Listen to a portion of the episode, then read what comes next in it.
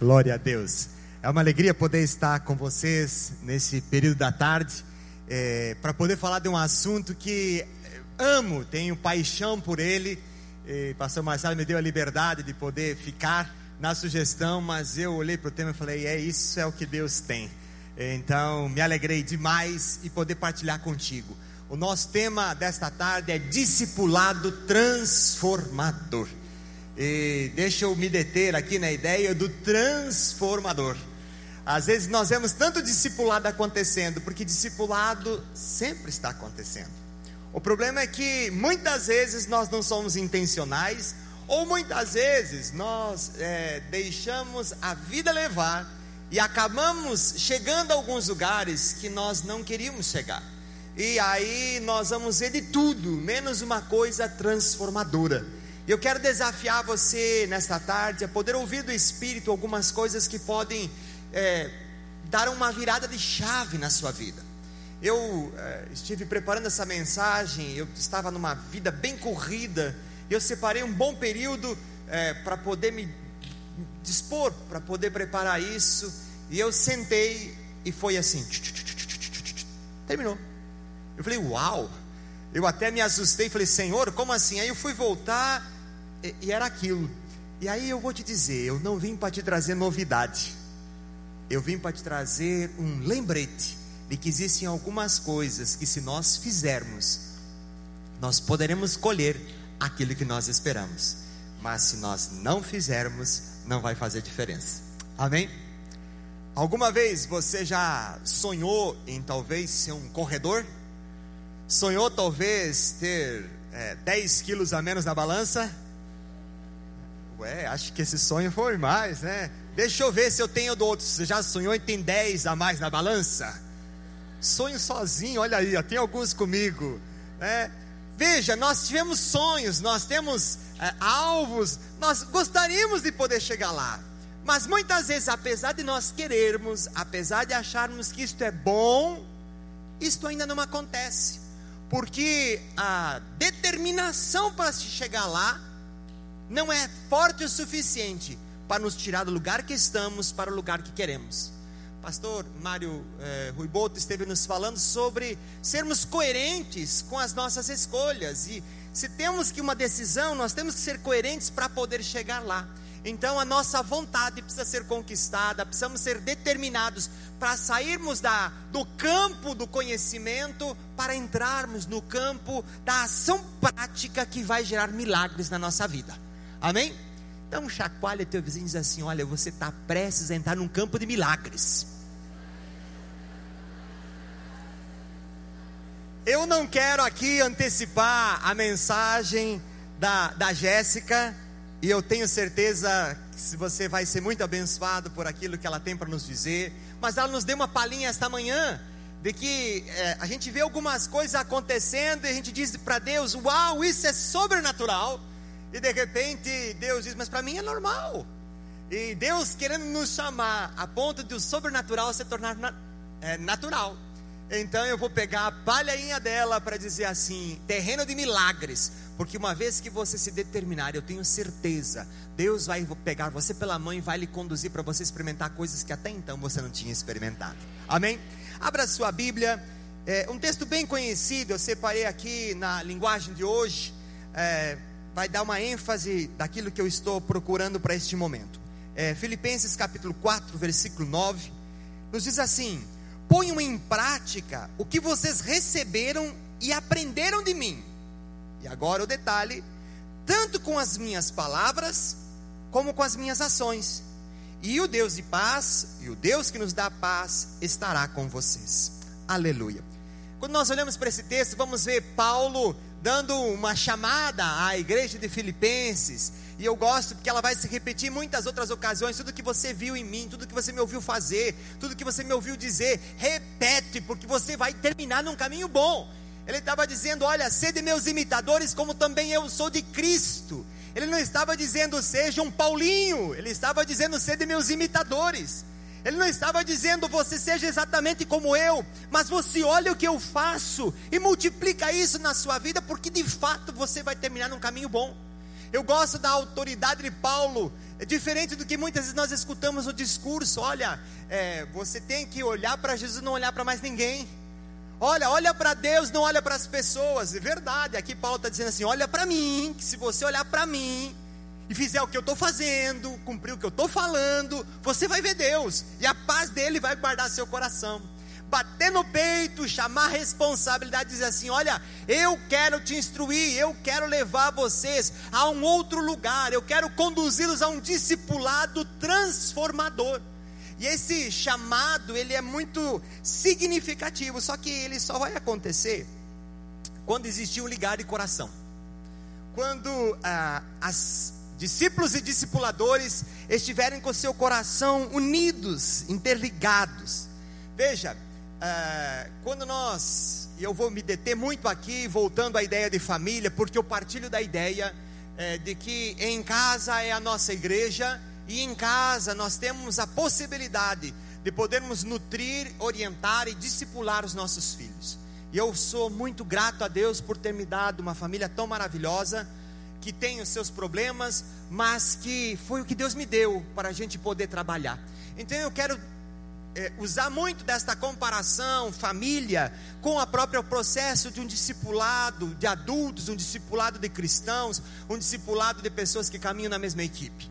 A, a ideia é que quando nós é, temos os nossos filhos, os nossos filhos já vêm com seu coração inclinado para nós, nós já temos o coração deles.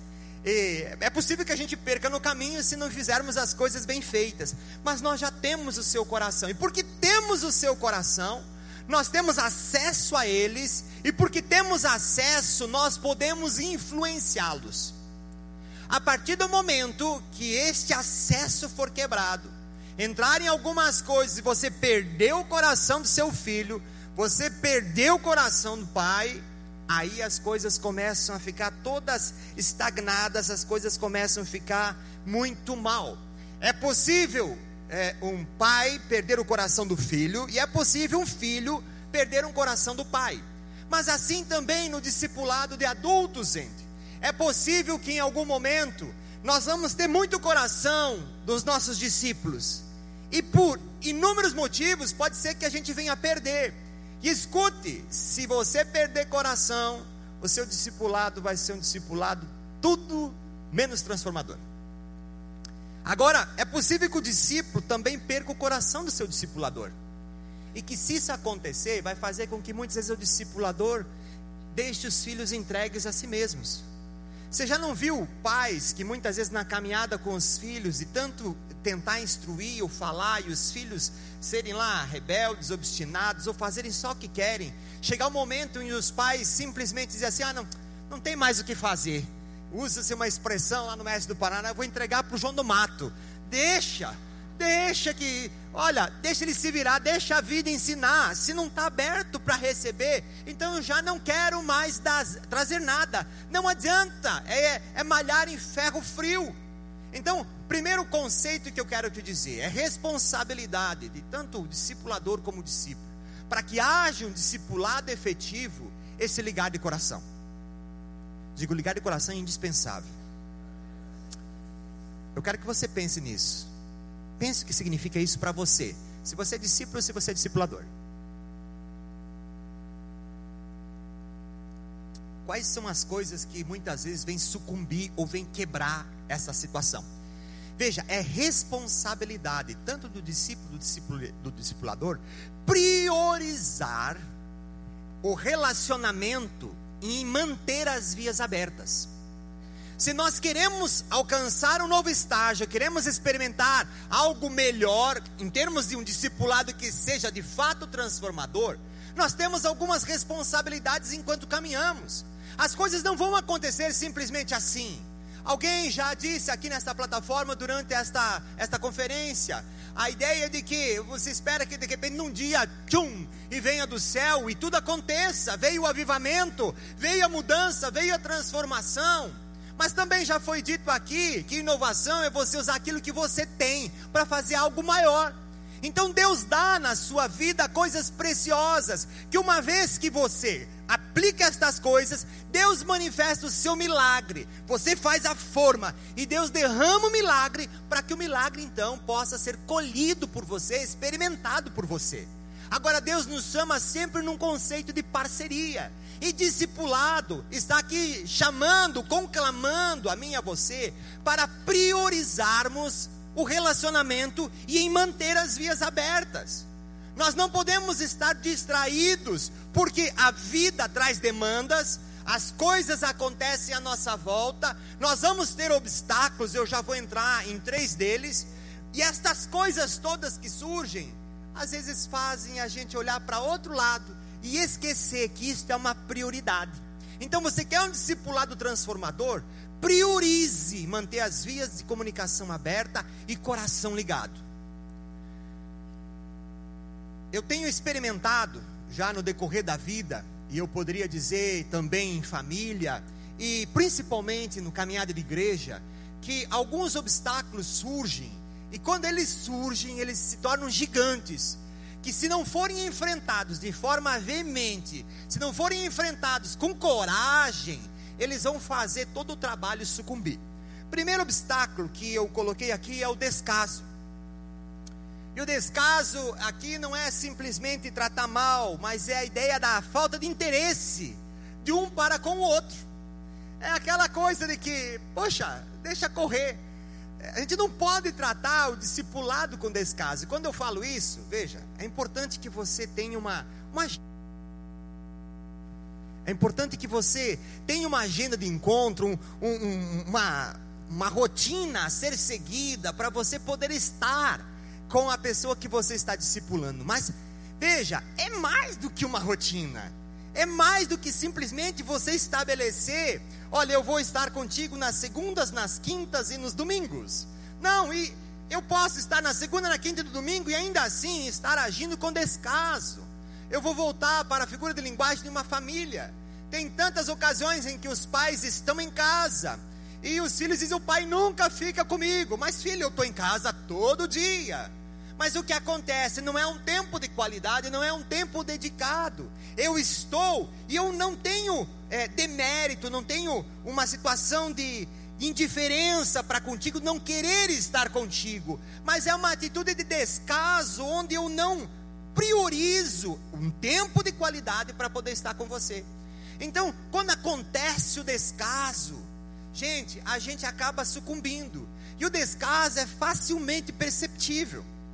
Eu e a Sara temos por regra na nossa casa já há muitos e muitos anos que todo dia antes do almoço, lá pelas 10 e meia, 11 horas, nós paramos tudo, sentamos e vamos tomar chimarrão.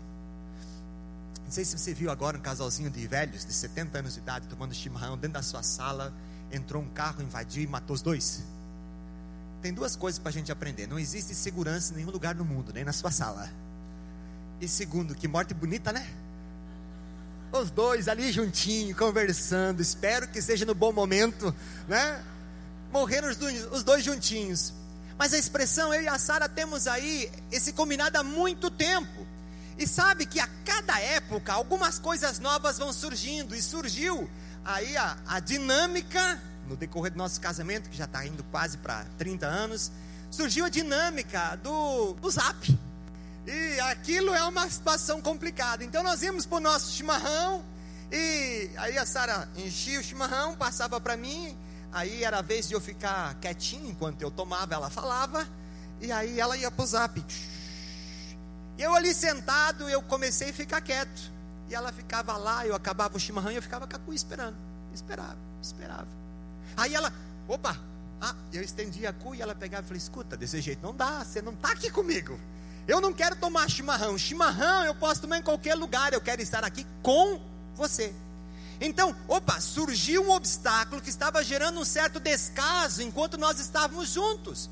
Resultado, tem uma regra: quando a gente vai tomar chimarrão, celular viradinho lá, escondidinho, não vai entrar no nosso meio.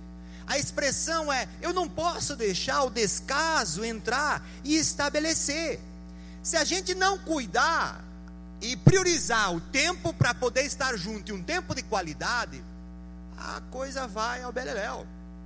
Escute, você que é um discipulador de adultos ou um discípulo numa caminhada cristã, é, é importante você entender que você tem uma vida corrida e o outro também tem uma vida corrida. E todo mundo tem uma vida corrida. E que se você não remir o tempo, não escolher o caminho, não determinar, for firme nas suas conclusões, nas suas decisões, não vai ter tempo para isso. Quantos aqui tem uma vida corrida? Quantos aqui não tem nada para fazer? Olha, tem aí dois, três, né? Legal. E como eles não conseguem discipular todo mundo, vamos deixar um discipular o outro, né? Tá fácil. Todos nós temos vida corrida. A situação é entendermos que isto é importante da parte de Deus, que estamos aqui nessa terra e fomos chamados para crescermos e sermos mais parecidos com Cristo. E para isso Deus colocou pessoas na nossa vida para nos instruir, para nos conduzir, para nos impulsionar. Como disse Paulo, olha aquilo que você vê nas minhas palavras, mas naquilo que você vê também nas minhas ações.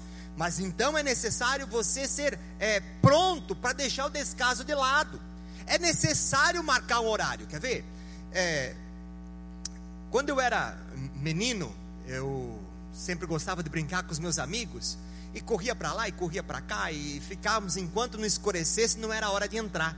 Mas muitas vezes, a minha mãe sempre foi muito regrada. Ela tinha os dias de semana que até hoje eu não descobri quais eram.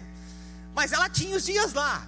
Que eu estava lá brincando com os meus amigos. E ela dizia: Nini, ei, vem cá. A hora de ler a Bíblia. E eu ficava brabo. Mas agora é que eu estou brincando. Depois eu vou. Eu falei, não, agora. E aí ela tinha sistematizado. Então eu ia lá, tomava um banho. Ela me colocava lá no colo dela. Ela começava a ler a Bíblia para mim. E eu fui evangelizado desde muito cedo. Sabe, gente, na hora que ela me chamava não parecia bom, mas ela sabia que tinha um valor naquilo, que eu seria imensamente abençoado. Então, opa, era hora de, de reservar aquele momento. Não era uma atitude de descaso a ponto de dizer: ah, poxa, ele está lá brincando, é tão legal, ah, deixa ele lá. Não, isso seria uma atitude de indiferença por não perceber aquilo que é prioritário na vida. Sabe, quando eu cresci, tive as minhas filhas, elas tinham a vida delas, a vida de escola, a vida dos colegas, a vida da igreja, e eu tinha uma vida muito corrida com a igreja. Nós estávamos morando debaixo do mesmo telhado, mas chegou um momento onde elas diziam assim: Olha, é, eu não sei se eu quero ser pastora quando eu crescer. E para nós abrir os olhos, opa, opa, tem alguma coisa errada, porque elas estão vendo o nosso trabalho como alguém que está roubando, algo que está roubando os pais delas delas. Então, vamos reorganizar esse negócio aqui. Você tem a tua vida, eu tenho a minha. Então, vamos organizar um horário para a gente estar junto. E nós estabelecemos rotinas. Escute, rotinas que não são compromisso mas rotinas que podem nos impulsionar momentos de prazer, de alegria, para serem momentos únicos e inesquecíveis. Então nós criamos várias estratégias para poder não deixar o descaso acontecer e deixar a vida levar. Então assim é com crianças, assim também é com adultos. Eu faço até hoje com a Sara, tem ela tem uma vida corrida, eu também tenho. E tem muitas vezes que a gente tem que acertar a agenda. Olha, vem cá, essa semana como é que vai ser? Quando é que você vai estar comigo? Quando é que a gente pode sair? Que dia que você pode sair para tirar uma folga? Vamos dar um pulinho para a praia, vamos fazer.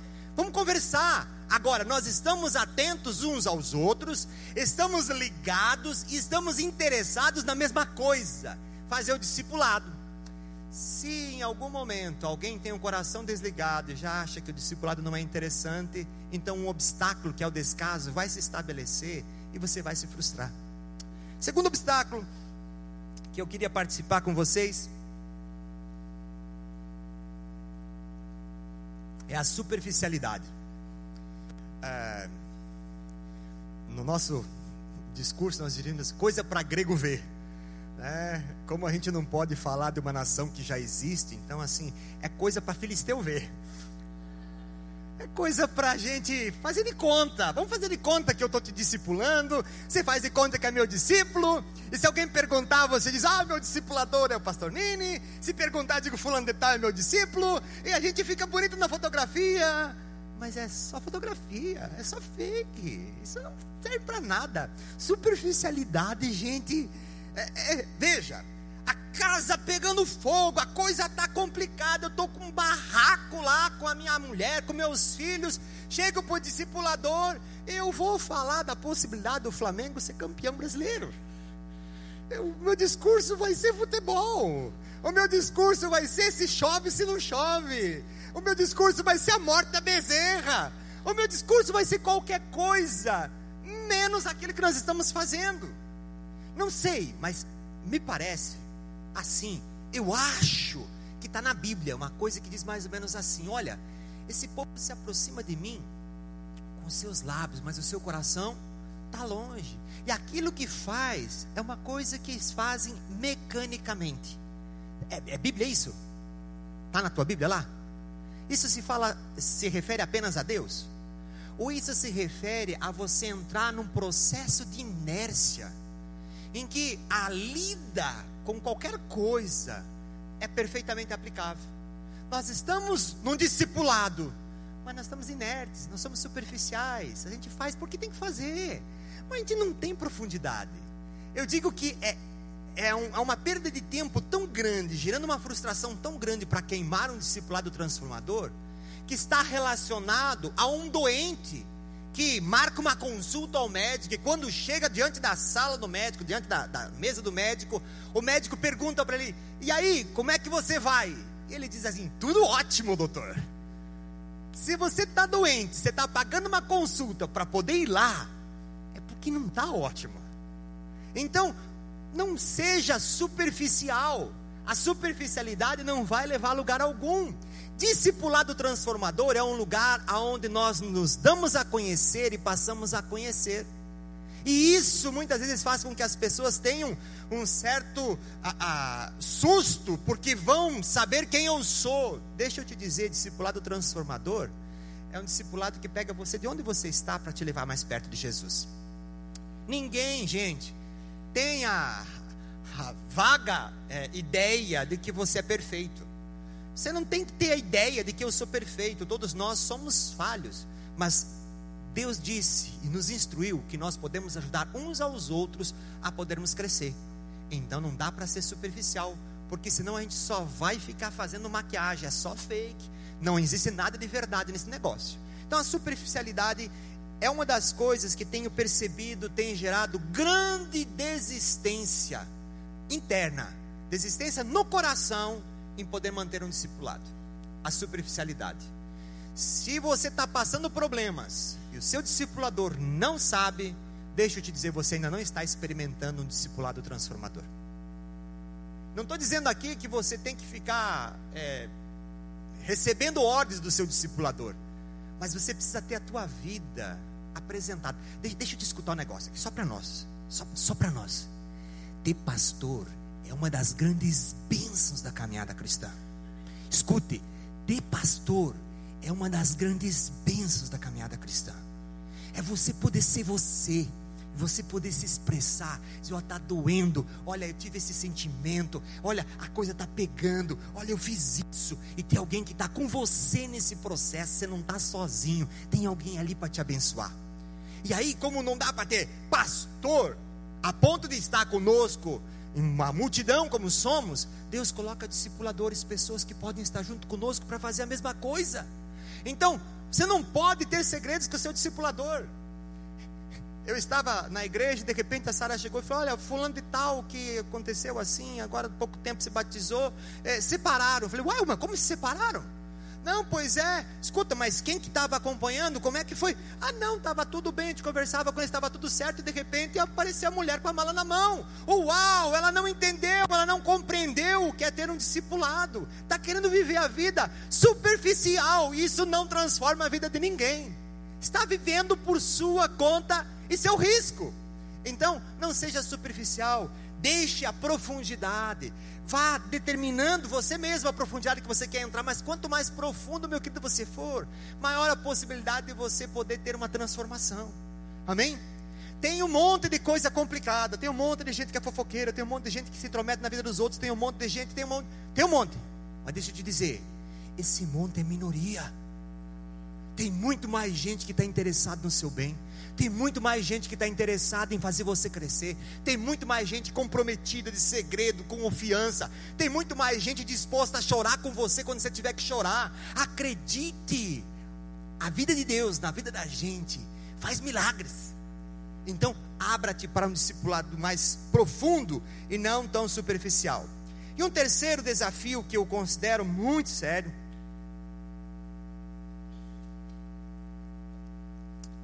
que por incrível que pareça, não não devia estar aqui. Não podia estar aqui. Não tem sentido estar aqui. Ele não serve para nós estarmos falando aqui numa conferência, gente, de líderes e de pessoas maduras. Não podia. Mas sabe qual o obstáculo que eu quero colocar? Ofensa. Você sabe que você tem que perdoar? Quantos aqui sabem que tem que perdoar? Agora vamos ser redundante. Quantos nunca ensinaram, não é ouviram, nunca ensinaram que tem que perdoar? Olha, todo mundo já ensinou qual, então isso não é, esse não é assunto para aqui, concorda comigo? Não pode estar tá aqui. Todos nós sabemos que não pode haver ofensa.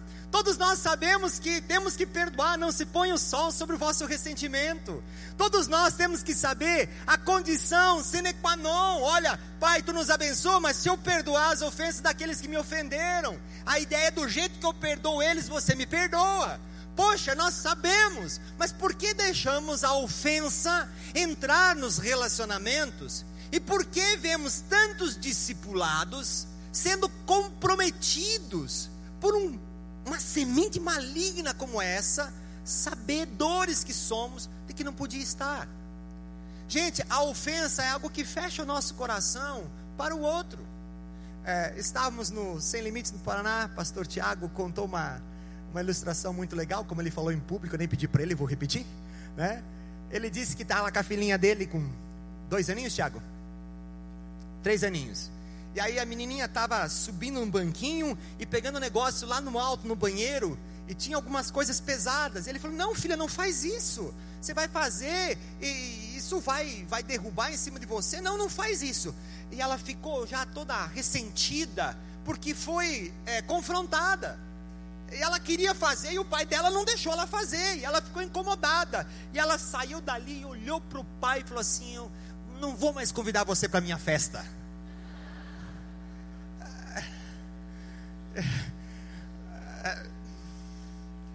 Me ajuda. Três anos a gente entende. Mas, gente, nós estamos falando entre líderes e às vezes a gente vai repreender alguém, vai falar alguma coisa e a pessoa diz assim: Não deixo mais você ter acesso ao meu coração. Aí o Tiago foi conversando com ela e tal, olha filha, para o teu bem, e vai, e tenta, e faz volta, e diz filhinha, o papai quer só seu melhor, você entende, filhinha? Você talvez não está compreendendo, mas o coração do pai é alargado e faz aquele malabarismo que precisa fazer para uma criança de três anos que não entende muita coisa. Aí acabou, ela disse: Tá bom, pai, você pode ir na minha festa. A expressão é que agora chega o momento do discipulado, onde o discipulador, se vai repreender alguma coisa, misericórdia, ele tem que estar tá pronto para o drama, ele tem que estar tá pronto para aquele caos, ele tem que orar três dias, Senhor, se for possível, afasta de mim esse cálice, para poder chegar lá e ter que dizer alguma coisa daquela pessoa que ele ama. Escuta, isso que é o pior, é de uma pessoa que ele ama. E ele sabe que tem que dizer, mas ele sabe que vai ser um caos. Aí ele diz: Jesus, me ajuda. Aí fala, a pessoa se ofende. Aí, não, tudo bem, não tem problema não. Não, tá certo, tá, eu entendi. E fica na sua cobertura de arrogância, de orgulho, de vergonha, e acaba se escondendo. Sabe que é mais fácil com crianças, porque crianças elas sofrem o dano mas tão logo elas sofrem o dano, elas já seguem em frente. Mas os adultos, gente, que deveriam ter outro comportamento, eles acabam por causa do orgulho sucumbindo e ficando com o seu coração fechado. Quanto discipulado já. Gente, que eu tinha muita coisa para poder acrescentar. Eu sabia o que as pessoas precisavam. E eu olhei e disse: não dá. Não vai. Aí o discipulado fica superficial. Aí todo mundo começa a achar que está perdendo tempo. Aí esse discipulado fica para grego ver. Não é mais um discipulado transformador. A pessoa já não tem mais prazer em estar, eu já não tenho mais prazer em estar. Então, assim, cada um segue a sua vida e faz só o que interessa. Sabe por quê? Por causa da ofensa. Nós vamos ver crianças que têm mais facilidade em seguir em frente do que adultos. Pergunta para o teu vizinho assim: escuta, você tem mais que três anos? Então é a hora de você seguir em frente. Pastor Mário esteve falando conosco aqui do drama da gente misturar as coisas. Quando eu tenho que falar uma coisa pontual, não significa que você teve um demérito, que você deixou de ter apreço no meu coração. Mas a situação, isto precisa ser corrigido. E aqui, gente, é uma situação que a ofensa pega dos dois lados aonde muitas vezes o discipulador acaba se ofendendo com alguns comportamentos, porque seus discípulos acabam não acolhendo a sua palavra ou tendo um comportamento que não é bom, e a gente desiste. Eu quero te dizer, isso é um obstáculo para todo mundo. Todo mundo vai enfrentar as mesmas coisas. Só para a gente não perder descaso, superficialidade e ofensa. Vamos repetir isso? Descaso, superficialidade e ofensa. Quando essas três coisas começam a entrar, meu amigo, a coisa complica. É impossível você fazer um discipulado transformador sendo líder de torcida. É, eu sou fã de celebrar as conquistas. Eu sou um cara que gosto de estar junto, celebrando tudo aquilo que conquista.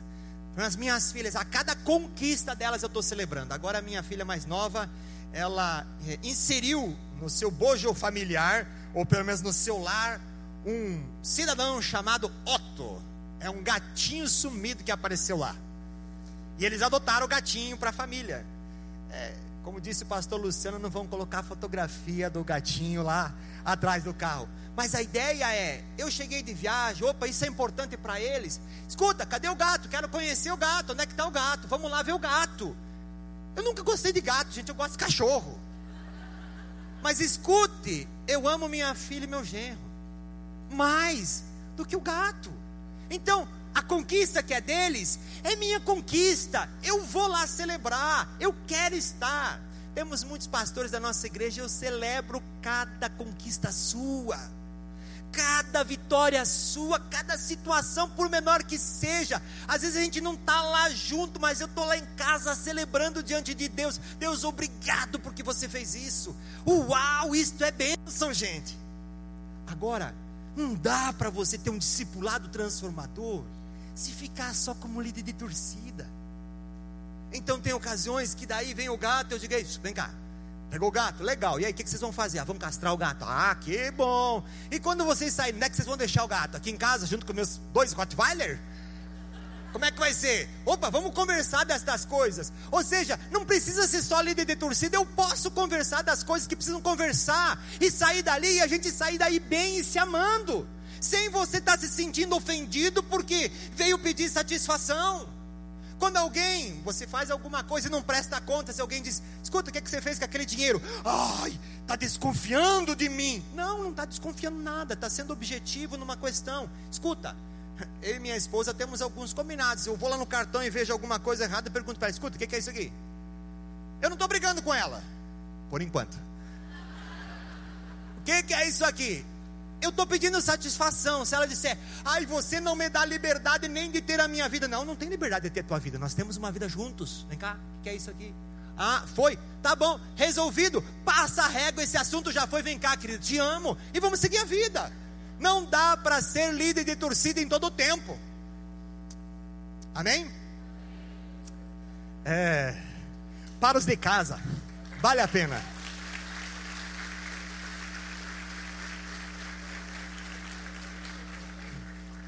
Escute, se você é discípulo, dê uma dose de graça, recalcada, sacudida e transbordando de misericórdia sobre a pessoa que está lhe discipulando. E quando ele for lhe falar alguma coisa, saiba, isso não muda o que ele sente por você. Ele só está te ajudando para você ter um discipulado transformador e ser melhor. Acredite, Deus é bom o tempo todo. Então, dê graça, dê, dê essa dose para o seu discipulador, para ele não ter que fazer as coisas gemendo. Amém? Agora deixa eu entrar em alguns desafios. Desafios é, específicos, desafios do discipulador.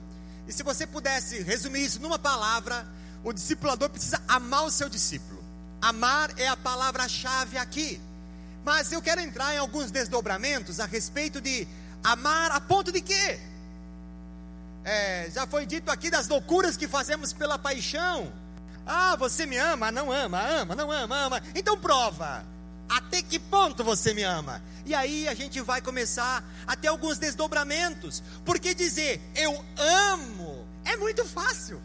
Como dizia meu pai, o papel aceita tudo, o ouvido acolhe qualquer coisa. Mas nós precisamos ver o que de atitude prática este amor vai poder é, se estabelecer. Então, o discipulador precisa amar, amar a ponto de investir no seu discípulo. Por que, que você investe num filho seu? Pensa. Porque ele é talentoso? Ah, porque ele tem um temperamento parecido com o seu? Ah, porque a personalidade dele é uma personalidade de liderança. Por que, que você investe na vida do seu filho? Conta para mim. Estas coisas são importantes? Sim ou não? São nada. Duvido. Escute, por que, que você investe na vida dos teus filhos?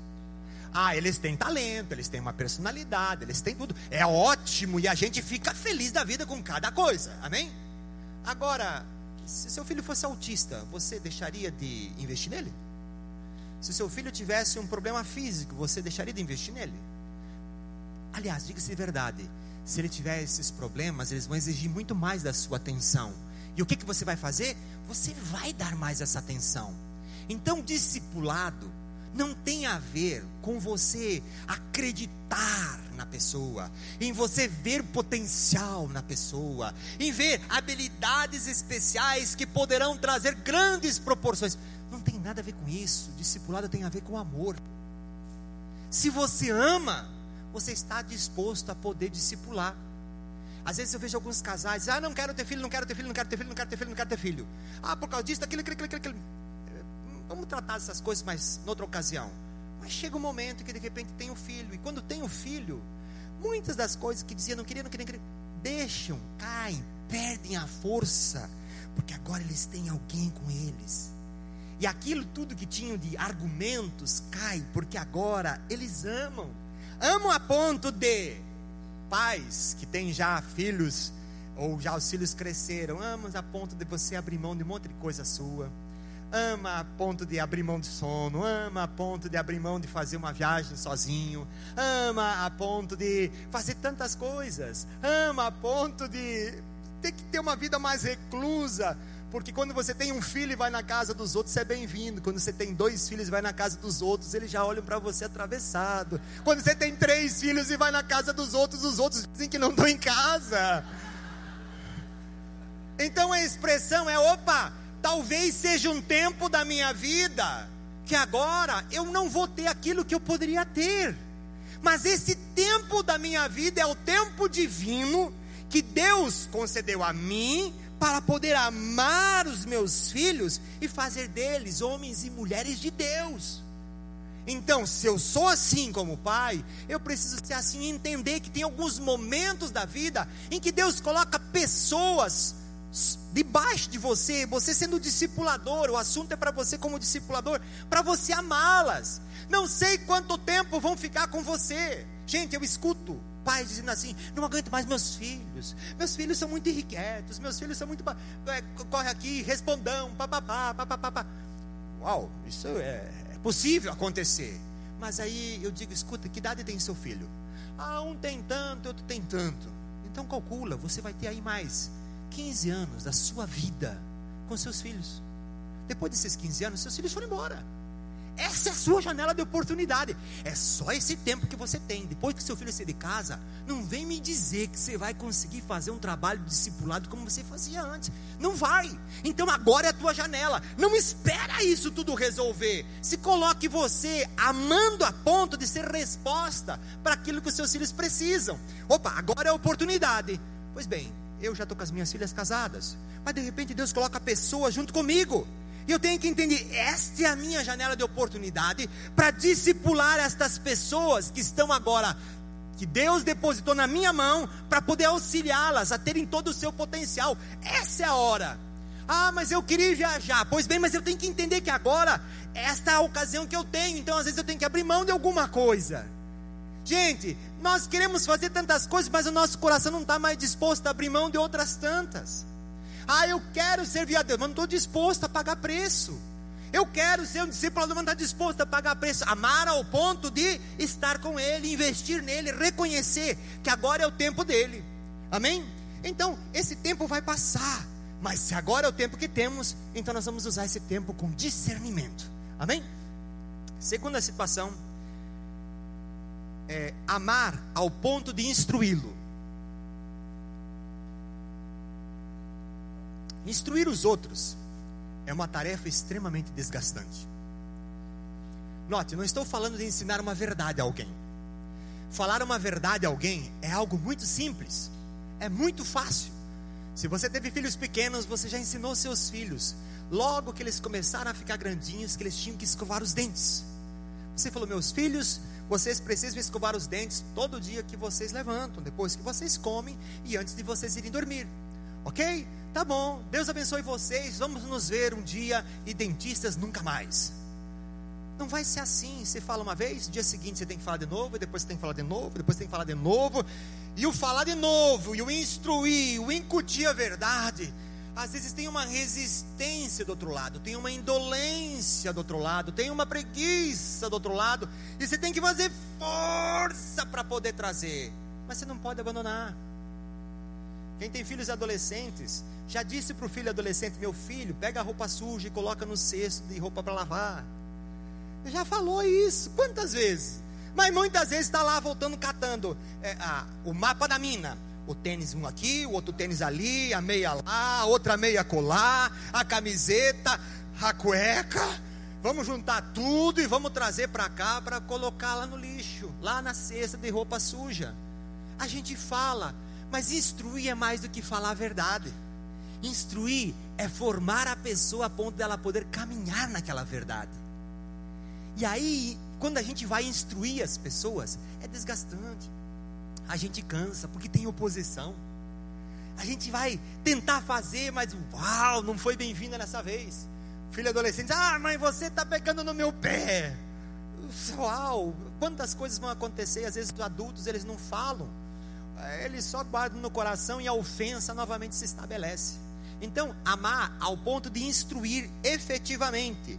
Não dá, gente, para a gente querer ser o, o pai legal, o discipulador legal, o discipulador que apenas é de torcida. Você tem que ser aquilo que o teu discípulo precisa ter. Então, tem horas que você precisa afirmar algumas verdades. Ah, deixa eu fazer um parênteses aqui, está dentro do assunto amar ao ponto de você amar mais que você mesmo. Tem algumas coisas, gente, que a gente não quer ficar mal. Nós estamos numa geração, como disse o pastor Luciano, é, que está meio se perdendo em algumas coisas. E às vezes a gente vai ficando é, indo de acordo com a maré. Deixa eu te dar uma ilustração rapidinha. Talvez você já até tenha escutado isso, mas eu quero aplicar essa verdade. É, teve um momento com a minha filha mais nova em que é, eu instruía ela em algumas coisas e, e ela escutava, mas não necessariamente praticava. E aí eu estava com ela e eu instruía de novo e ela não, não aplicava. E eu instruía e ela não aplicava. Aí eu dizia para ela, minha filha, por que, que você quer que o seu pai é, seja um pai chato? Por que, que você quer que eu fique pegando no seu pé? Por que, que você quer que eu fique insistindo com você, brigando com você, estabelecendo regras, estabelecendo coisas dentro do quadradinho para você poder fazer? Você não precisa ter um pai chato, você pode ter um pai legal, um pai, poxa, um pai que está contigo, que te ama e você sabe o quanto te ama. Ela, pai, eu sei e tal, eu vou mudar. Mas não acontecia mudança. E aí um dia eu fui até estudar sobre algumas coisas e descobri que na, na, na, personalidade dela especificamente, naquilo que nós estávamos tratando, era necessário que tivesse alguém que estivesse pronto para cobrar e estabelecer limites. E eu falei, ah, legal. Então tá. Aí eu cheguei a uma conclusão. Sabe, a minha filha não precisava de um pai legal. Ela precisava de um pai. Ela não precisava de um pai que fosse um líder de torcida, ela precisava de um pai que se importasse o suficiente a ponto de estabelecer limites. E aí, no caso, não era nem muito limite, era só a questão de estrutura, de organização. E aí eu disse, então tá, então vai ser assim, de hoje em diante, pá! E eu estabeleci, ela deu uma estremecida e foi, foi. É uma benção, ela venceu. Se você já escutou o testemunho dela, ela vai dizer assim: olha, era isso, mas eu dei a volta, porque meu pai me ajudou, porque eu entendi e a vida deu a volta.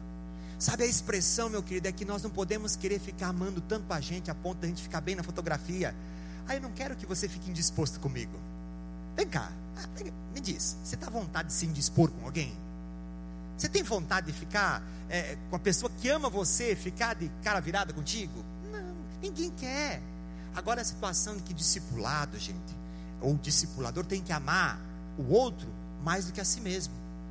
Olha, você vai ficar chateado comigo, você vai ficar indisposto comigo, mas eu tenho que cumprir o meu papel. Eu vou amar ao ponto de te instruir. Amém? É gostoso escutar isso, gente.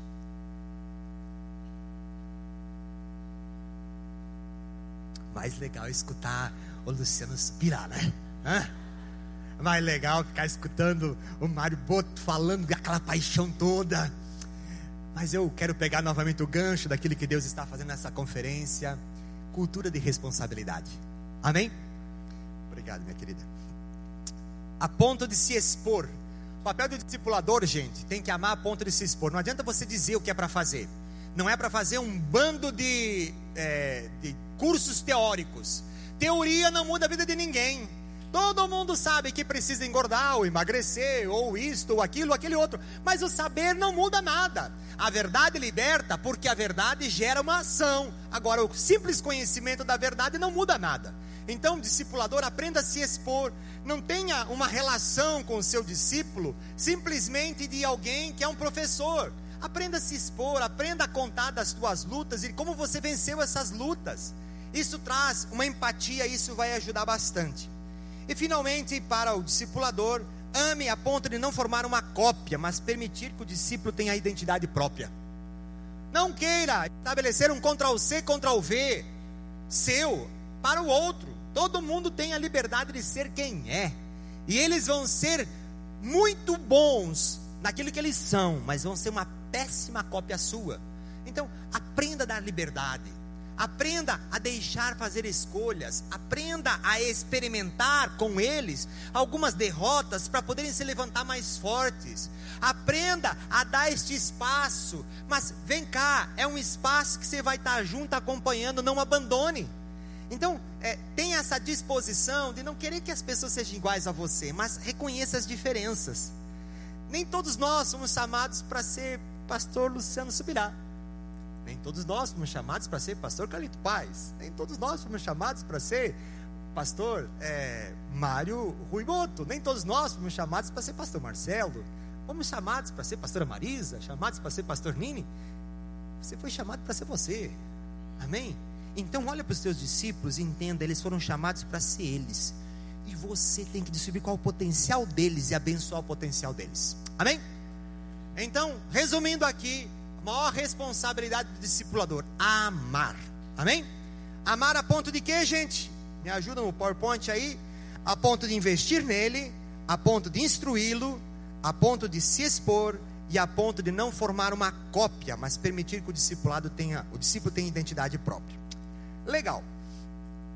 Fique de pé um pouquinho. Fale para alguém do seu lado. Destas quatro coisas, qual é a que você precisa melhorar?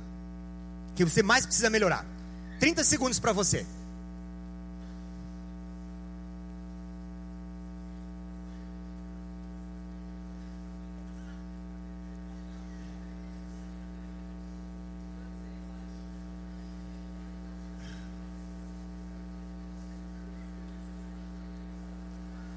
Agora o outro fala.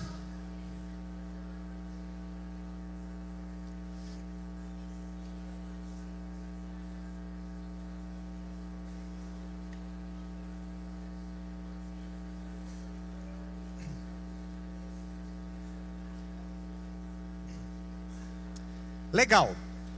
Pode sentar.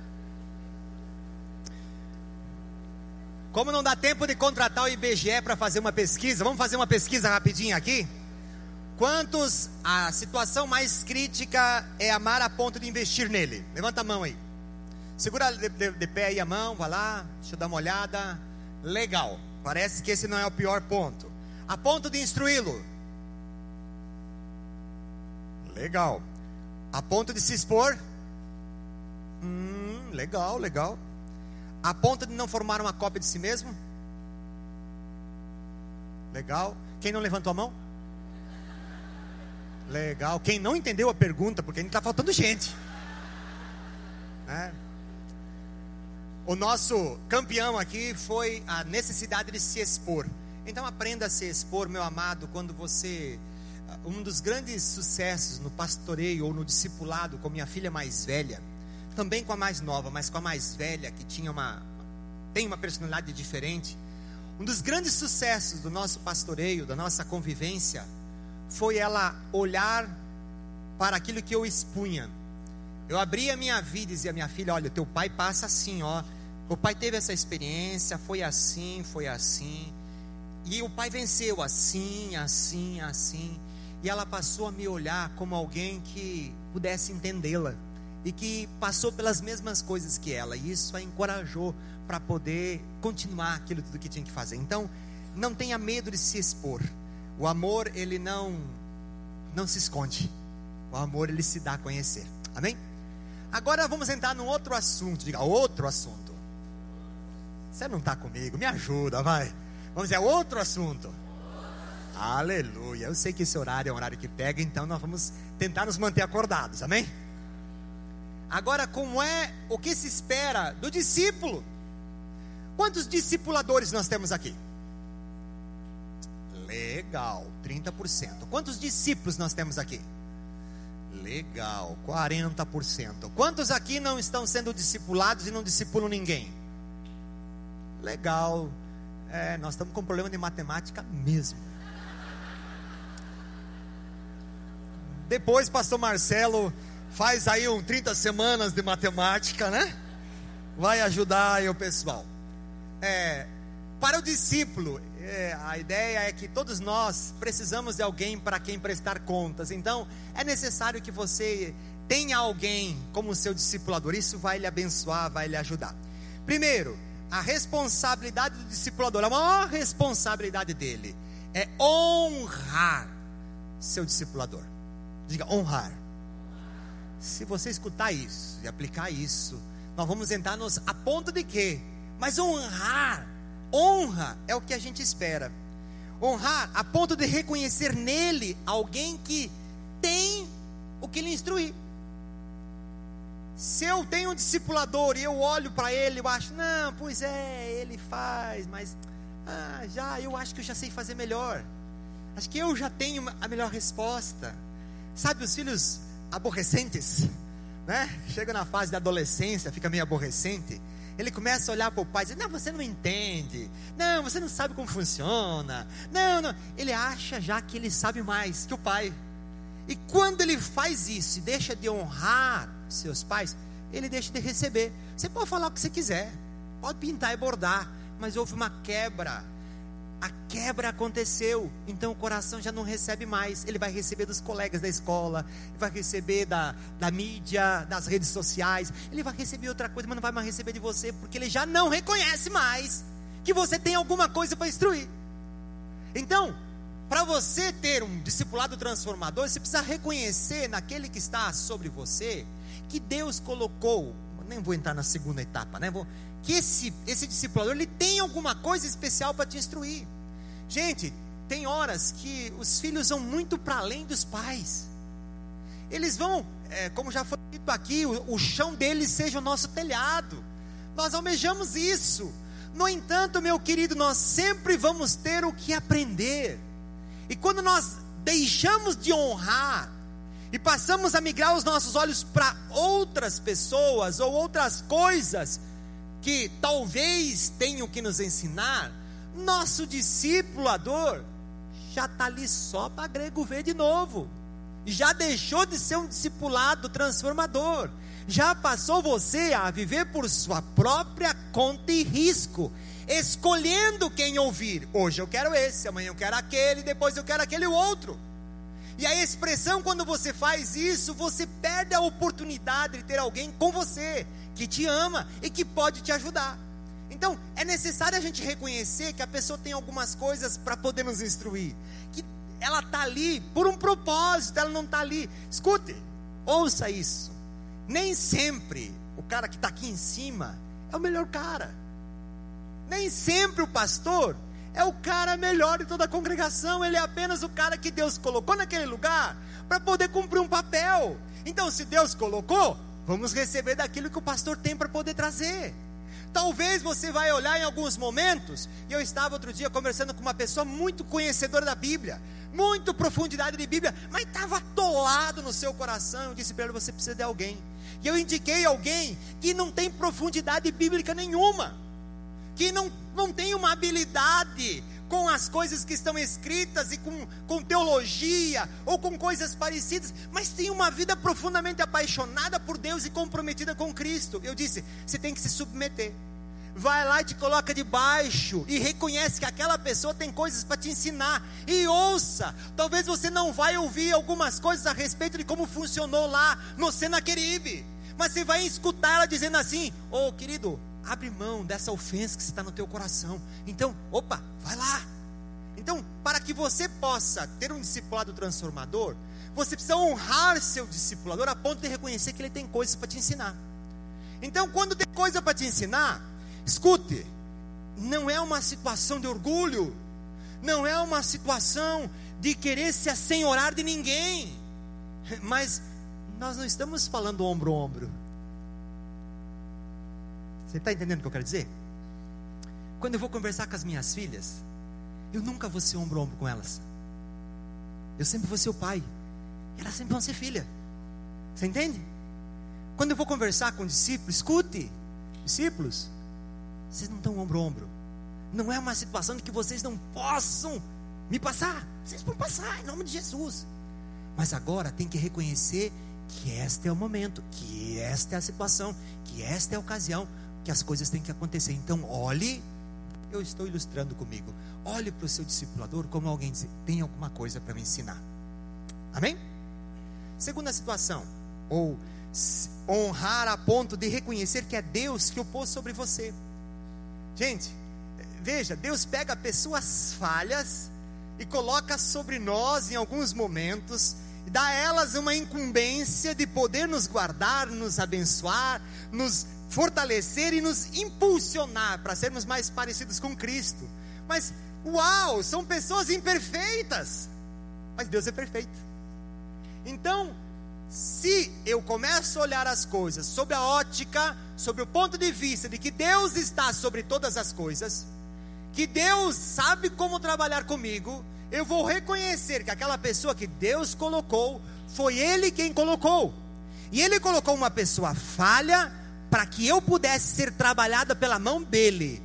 Esse atravessador aqui no caminho é apenas um intermediário divino para poder tratar comigo e com você.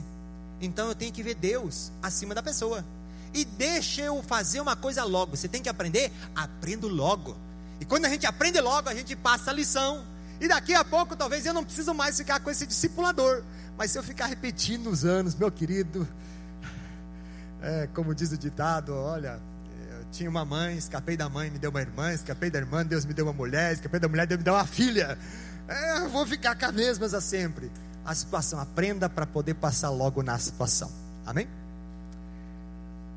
Caminhando aqui para final, eu quero dizer que o discipulado transformador faz com que o discípulo tenha necessidade de honrar seu discipulador, a ponto de se render mediante a instrução.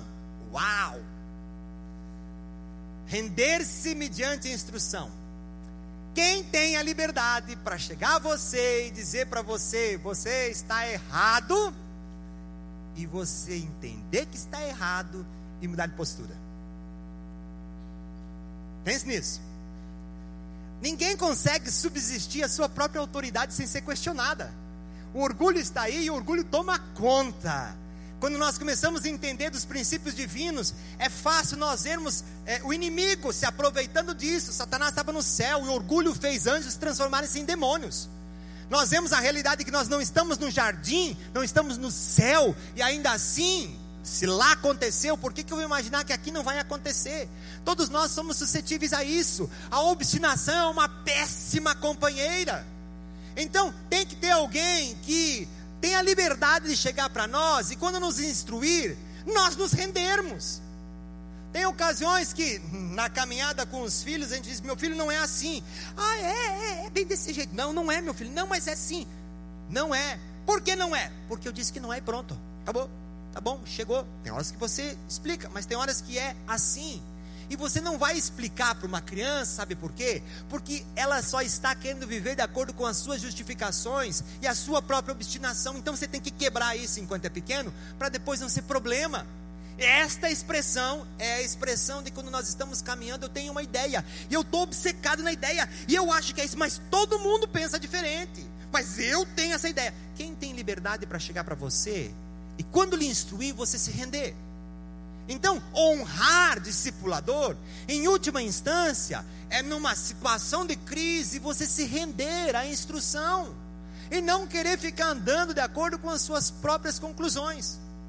Vemos agora de um sem limites maravilhoso, é, um retiro que fizemos, vai chegar aí a, a igreja com certeza, onde teve uma, a, usamos uma, uma coisa que viralizou nas redes, aquele tênis é, que parecia de duas cores. Já viram isso? Um tênis que era rosa com branco, era verde com cinza. Vocês viram isso? Legal. Eu olho para aquele tênis, sabe que eu enxergo? Verde. Aí me disseram que aquele era branco com rosa. Eu digo, não é, é verde. Aí o dono da fábrica disse: Nós nunca fizemos em verde, é rosa. E aí um monte de gente vê verde, um monte de gente vê rosa. Mas o cara que fez o tênis diz que é rosa. Eu vou teimar com ele? Não posso, né, gente? É obstinação. Então, eu tenho que chegar e dizer, tá bom, eu olho e enxergo verde, mas o cara disse que é rosa, então eu vou, não vou teimar. É rosa e pronto, acabou. Em última instância, eu tenho que me render, eu não posso viver de acordo com os meus próprios conceitos. Isso não é saudável. Ninguém subsiste ao seu próprio governo, à sua própria autoridade, se essa autoridade não for questionada. E para encerrar, ame seu discípulo e honre o seu discipulador. Honre a ponto de ter gratidão. Tem horas que, é, quando esses assuntos começam a pegar, e a gente diz do milagre, porque a gente tem que fazer a forma, e muitas vezes isso é determinação, a gente não gosta, a gente não quer, ninguém gosta de ser contrariado, ninguém gosta da correção, mas a Bíblia diz que a correção nos afasta de um caminho mau. E a Bíblia diz que o pai que muito ama o filho não lhe poupa a vara, dizendo Deus vai tratar conosco e não vai nos aliviar a barra, porque Ele quer o nosso melhor, Ele não quer o nosso pior. Mas foi dito aqui que vai chegar o um momento onde, como diz o Luciano, vai entrar na desforca, diz assim: Pai, eu te entendo e eu te agradeço. O momento em que nós, como discípulos, vamos chegar ao momento e dizer: Olha, eu quero te agradecer por isso que você faz. Eu quero te agradecer por você ter que se expor desse jeito Quero te agradecer por você ter que lidar comigo no momento em que talvez eu estou fragilizado. Eu quero agradecer por você me confrontar. Eu quero agradecer por muitas vezes você bater contra a minha obstinação. Eu quero agradecer por você não desistir de mim. Eu quero agradecer porque eu sei que muitas vezes você teve que abrir mão de um monte de coisa para poder estar aqui. Você podia estar fazendo outra coisa, mas você está me amando. Sabe, a gratidão, gente, no nosso coração vai dando caminho para que o reino de Deus possa se estabelecer. A Bíblia diz, falando de, de, ovelhas e pastores, que as ovelhas deviam se submeter aos pastores para que eles não façam o trabalho deles gemendo, mas que eles possam fazer com alegria. A ideia do reino de Deus é que nós não tenhamos que ficar, gente, empurrando as coisas morro acima.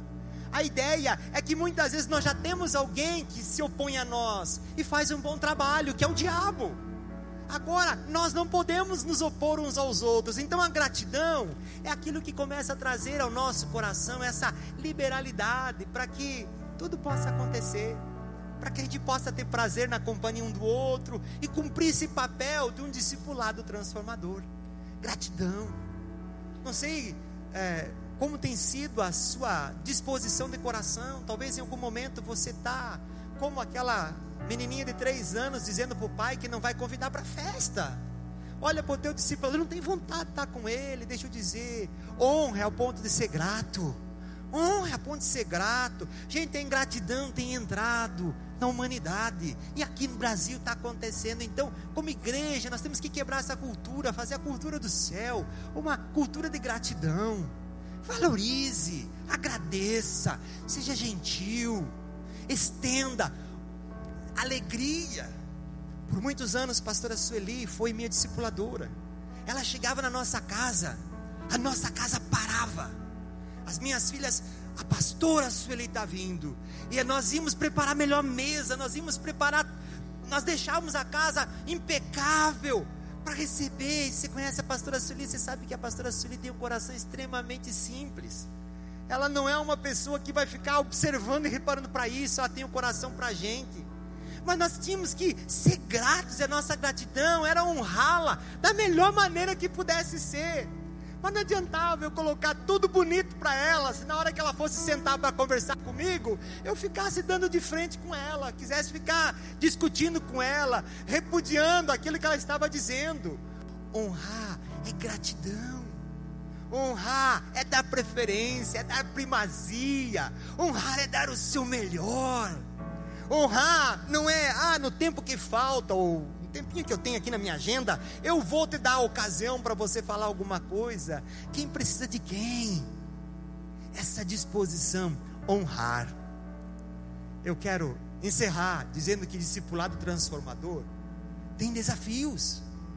E se você não estiver disposto a enfrentar os desafios, você vai estar brincando de discipulado.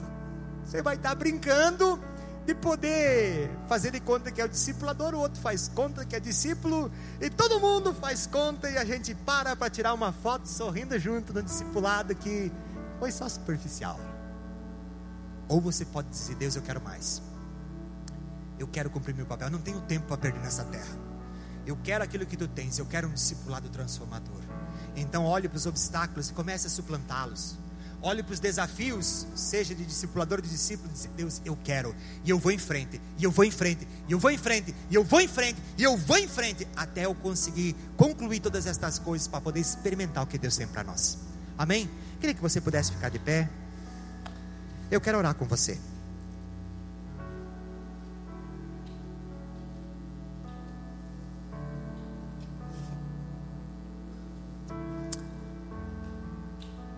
Queria que você pudesse colocar teu coração diante do Senhor. A Bíblia diz que é muito poderosa a oração de um homem justo. E os Elias, que é um homem como nós, que orou e por três anos e meio não choveu. Pois bem, nós vamos experimentar o poder dessa oração do justo. Você vai começar a fazer a sua oração diante do Senhor. Você vai começar a colocar o teu coração diante dele e escute o que eu vou te dizer. Deixa eu te dar mais uma orientação. Não ore assim, Deus, faz o um milagre e tchan tchan tchan tchan, tudo fique bom e perfeito. Mas faça a oração assim, Senhor, tem coisas na minha vida que precisam ser ajustadas, seja de cá, seja de lá. Deus, aponta pelo teu espírito no meu coração agora, me dá clareza, me dá discernimento. Quais são estas coisas que eu preciso ter diante dos meus olhos? Busque, ouça o Senhor agora. Nós vamos ter uma tarde de ativação profética. Você tem que ter esse discernimento de ouvir a Deus. Ouça o que o Espírito Santo fala para você agora nesse momento. Qual é a área do seu coração que precisa ser acertada? É muita ofensa que precisa ser agora abandonada, é muito mimimi, é muito drama, é muito não me toque. Se o Espírito Santo diz para você que você está assim, agora é a hora de você se arrepender diante dele e dizer: Deus, tem misericórdia de mim. Se essa situação de superficialidade, agora é hora de você rasgar teu coração diante do Pai, dizer: Deus, eu estou sendo hipócrita aqui, eu estou tentando me esconder. É hora de reconhecimento, e reconhecimento não é simplesmente saber que fez, mas é se arrepender disso. Então ouça o que o Espírito Santo quer falar com você agora. Perceba, discirna isso. Tem horas que nós olhamos e achamos que está muito bem porque nos comparamos com os outros, mas a nossa comparação é Cristo. Deixa, deixa o Espírito Santo falar com você. A sua oração é poderosa e Deus quer falar com o teu coração.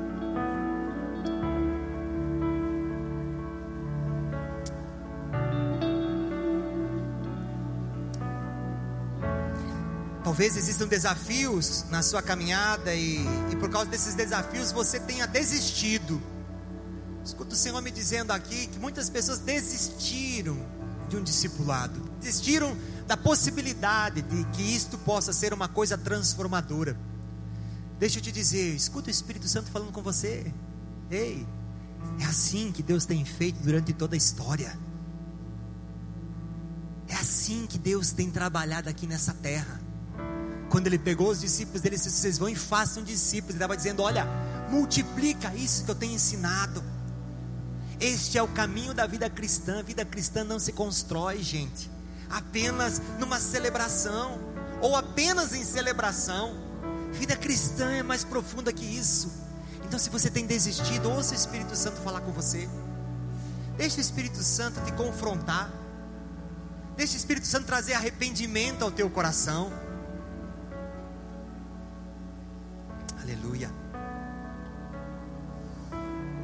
Finalmente, eu quero que você possa falar ao Senhor agora, no estado em que você se encontra.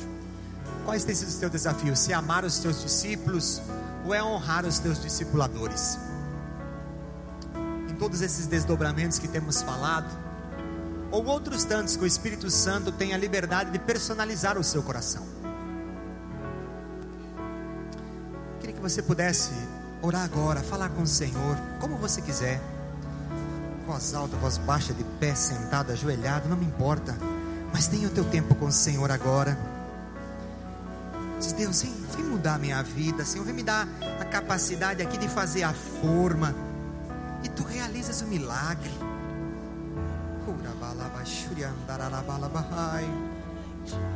Pai, precisamos, Senhor, da tua mão. Vem fazer, Senhor, em nós. Vem, Jesus, entrar, Senhor, na nossa história. Vem tirar, Deus, as coisas que se apegaram a nós, a ponto de não darmos vazão para aquilo que o teu Espírito quer fazer em nós. Pai, em nome de Jesus, vem realizar, Senhor, o teu milagre. Queremos os resultados, Senhor, do discipulado transformador por isso, Deus nos ajuda no processo, nos ajuda, Senhor, na possibilidade de caminhada. Pai, em nome de Jesus, vem realizando, Senhor, sobre nós, Pai, cada dia mais, Jesus. Pai, existem concertos que precisam ser feitos. Vai, vai, Senhor, tocando nos corações. Tu me mostra, Senhor bendito, que muita falta de honra, muita falta de amor. Senhor, em nome de Jesus, prepara, Deus corações para que hajam ajustes, hajam reconciliações, haja ligado de coração novamente.